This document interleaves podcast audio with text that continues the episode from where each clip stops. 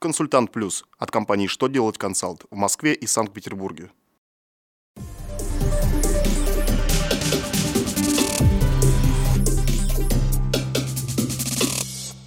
Добрый день! Вы смотрите новости на канале «Что делать ТВ».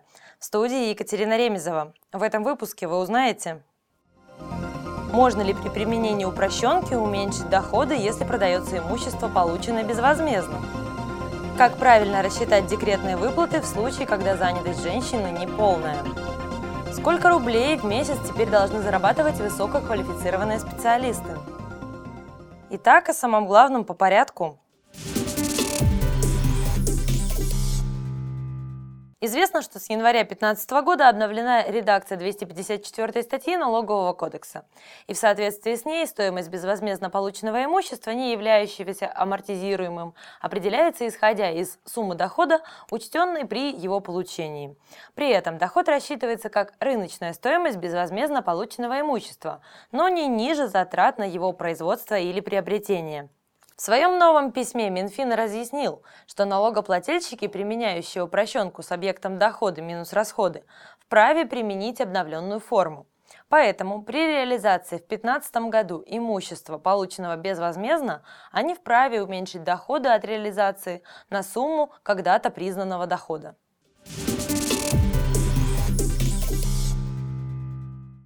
Определении Высшего арбитражного суда говорится, что в ситуации, когда беременная работница трудится неполный рабочий день, средний заработок для расчета пособия по беременности и родам определяется пропорционально продолжительности рабочему времени.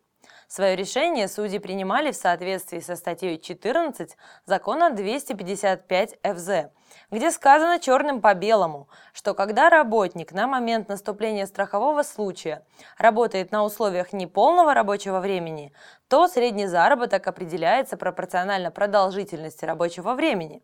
Следовательно, в этой ситуации женщине не положено пособие, рассчитанное исходя из МРОД – при этом, как утверждают судьи, когда декретница не работала или получала меньшую сумму МРОД, средний заработок, исходя из которого исчисляется пособие, принимается равным минимальному размеру оплаты труда.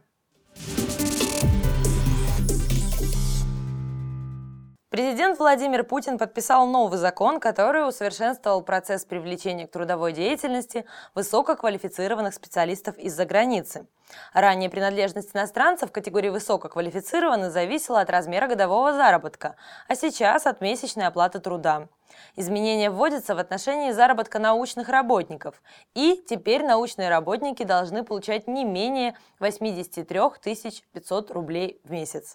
Иностранные граждане, привлеченные к трудовой деятельности резидентами технико-внедренческой особой экономической зоны, 58 500 рублей – для признания тех иностранцев, которые зарабатывали 2 миллиона рублей в год высококвалифицированными, их зарплата должна быть выше 167 тысяч рублей за месяц.